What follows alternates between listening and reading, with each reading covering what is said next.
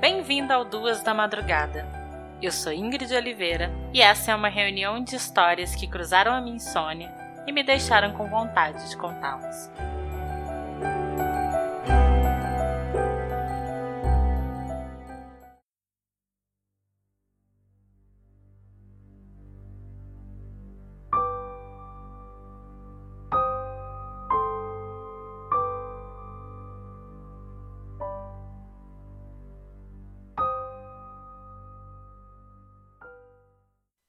Como médico, eu vi muitas vidas chegarem ao fim.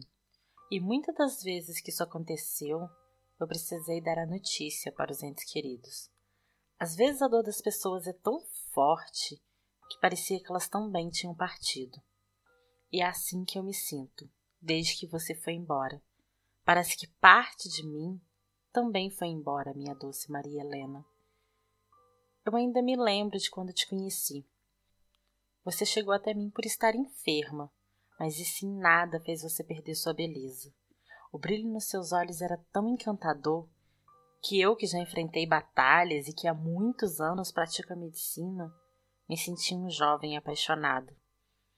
Toda vez que eu estava ao seu lado, minha vida parecia completa. Eu adorava te comprar presentes. Todo presente parecia meio sem graça perto da sua beleza. Eu coloquei em prática todo o conhecimento que eu tinha, investi todo o dinheiro que tinha nos tratamentos mais modernos. Mas você me deixou. Você foi embora e isso não fazia sentido. As pessoas ou estão vivas ou estão mortas. Mas você não estava viva, porém era evidente que também não estava morta. Eu sabia que não estava. E quando eu fui te visitar, foi maravilhoso saber que eu estava certa. Você estava linda como sempre. Um pouco mais pálida, porém linda. Você estava tão doce me pedindo para ler histórias para você. Eu adorava ler histórias para você. Com o passar dos dias, eu senti que deveríamos ficar ainda mais próximos. Deveríamos morar juntos. Ah, a casa ficou muito mais linda com a sua presença. Você tinha a mim e eu tinha você. Eu cuidava dos seus cabelos, cuidava da sua pele. Eu ainda adorava comprar presentes para você. Mas as pessoas pareciam invejar e se incomodar com o nosso amor. Eu não ligava. O que importava é que estávamos felizes e juntos. Mas tudo teria um desfecho terrível. Um dia sua irmã foi até a minha casa. Ela queria saber de você. Eu sabia que ela não apoiava o nosso amor e por isso tentei impedir a entrada dela, mas eu não consegui.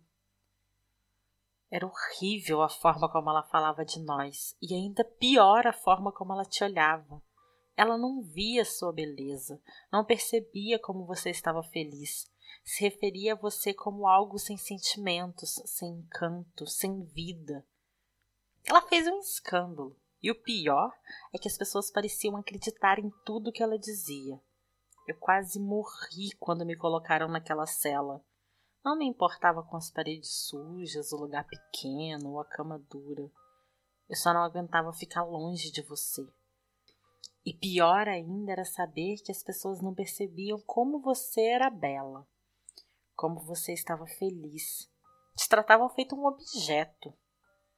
O juiz não me ouviu, não ligou para os meus apelos, ninguém parecia apoiar o nosso amor. Minha doce Maria Helena, você foi embora. E quando eu voltei para nossa casa, ela tinha perdido o brilho, o encanto, a ternura. Mas eu já sei como resolver isso. Nesse momento, eu estou pintando sua delicada boca, enquanto seus lindos olhos secam na minha escrivaninha.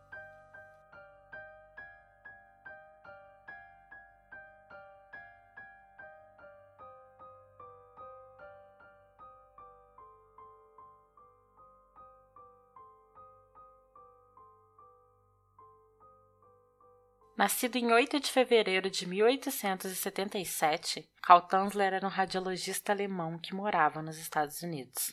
Ele costumava dizer que tinha sido capitão de um submarino e que tinha nove graduações. Também se gabava por diversas invenções. Nada disso era verdade. Futuramente ficou descoberto que ele sequer tinha o diploma para exercer a profissão de radiologista e tinha abandonado mulher e filha. Em 1930, estava trabalhando na Flórida, no Hospital da Marinha dos Estados Unidos. E foi aí que conheceu Maria Helena Milagro de Arroios, uma imigrante cubana de 21 anos, que foi levada até o hospital por sua mãe.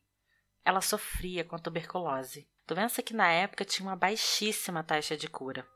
Imediatamente, Tanzler começou a nutrir uma verdadeira obsessão por Maria Helena. Ele costumava dizer que ele já a conhecia antes mesmo de tê-la visto pessoalmente. Ele tinha visto nos sonhos dele e que por isso sabia que ela era a mulher da sua vida. Tanzler fez de tudo que podia para tentar tratar Maria Helena, com medicamentos e até com um aparelho de raio-x que levou para sua casa. Tansley também costumava comprar presentes para ela, joias, roupas, sapatos, e vivia declarando seu amor. Entretanto, não existe nenhum indício de que Maria Helena correspondesse às suas investidas. Apesar de todos os esforços, em 25 de outubro de 1931, Maria Helena faleceu, por complicações da tuberculose. Tansley ficou arrasado e pediu autorização da família para construir um mausoléu, a autorização foi dada. E depois do mausoléu pronto, Tansley passou a visitá-lo todas as noites. Mas, em abril, essa história ficou ainda mais estranha. Tansley foi até o mausoléu e roubou o corpo de Maria Helena. Isso mesmo. Quando chegou em casa, ele usou cabides, cordas e sacos para armar o formato do corpo, colocou olhos de vidro no lugar dos olhos que já não existiam e usou panos de seda embebidos em cera para substituir a pele. Tanzler também fez uma peruca, usando os próprios cabelos de Maria Helena. Como ele tinha isso? Bom, a mãe de Maria Helena tinha guardado seu cabelo e Tanzler, um ano antes, tinha convencido de dar para ele os cabelos. As cavidades torácicas e abdominais foram preenchidos por trapos para manter o formato do corpo. Tá, mas, mas para que isso? Tanzler passou a tratar o corpo como sua namorada. Comprava roupas, sapatos, joias de presente, conversava, cantava e lia histórias para ela. Ele também comprou muitos perfumes na tentativa de disfarçar o cheiro que o corpo exalava. Até que em 1940 a irmã da Maria Helena, Florinda, foi atrás do Tanzler. Ela queria confrontar ele por conta de um boato que corria na cidade. As pessoas diziam que ele tinha roubado o corpo de Maria Helena e vivia com ele. E por que as pessoas diziam isso? Porque ele não fazia a menor questão de esconder. Ele comprava os presentes e pedia para embrulhar para presente, falava que era para Maria Helena, se questionava se a Maria Helena ia ou não gostar dos presentes. Para algumas pessoas ele falava que estava com pressa, porque ele tinha que ir para casa, ele tinha que cantar para Maria Helena, ela gostava que ele contasse histórias para ela, porque ele queria conversar com a Maria Helena. Então todo mundo sabia que algo estranho acontecia. O que ninguém sabia se isso era tudo fruto da imaginação dele ou se de fato era algo pior. Depois que isso tudo foi descoberto, Tansley foi preso. Ele foi acusado de violação de túmulo e roubo de cadáver. Não foi possível, entretanto, provar se existiu necrofilia. Tansley sempre negou, mas foi encontrado um cano colocado no canal vaginal de Maria Helena. Segundo Tansley, ele tinha feito tudo isso a pedido da própria Maria Helena. Ela aparecia nos seus sonhos e pedia para que ele a resgatasse, cuidasse dela, cantasse para ela. E existia um plano. O plano era levar seu corpo até a estratosfera, porque chegando lá, ele retomaria a vida. Tansley foi condenado, mas não ficou preso por muito tempo. Os crimes de violação de túmulo e roubo de cadáveres já tinham prescrito. E por incrível que pareça, ele tinha simpatia das pessoas. Costumavam vê-lo como um romântico, um apaixonado que estava desesperado, alguém movido pelo mais puro amor. E talvez apostando nisso, assim que foi liberado, ele foi para a justiça. Ele queria autorização para reaver o corpo de Maria Helena. É claro que isso foi negado. Como o caso ficou conhecido e gerou muita curiosidade, por alguns dias o corpo ficou exposto para ser visitado, o que atraiu uma multidão. Depois, o corpo foi enterrado sem identificação e só a família sabe onde o corpo está. Tanzler morreu em 23 de outubro de 1952, ao lado de uma escultura em tamanho real que ele fez de Maria Helena.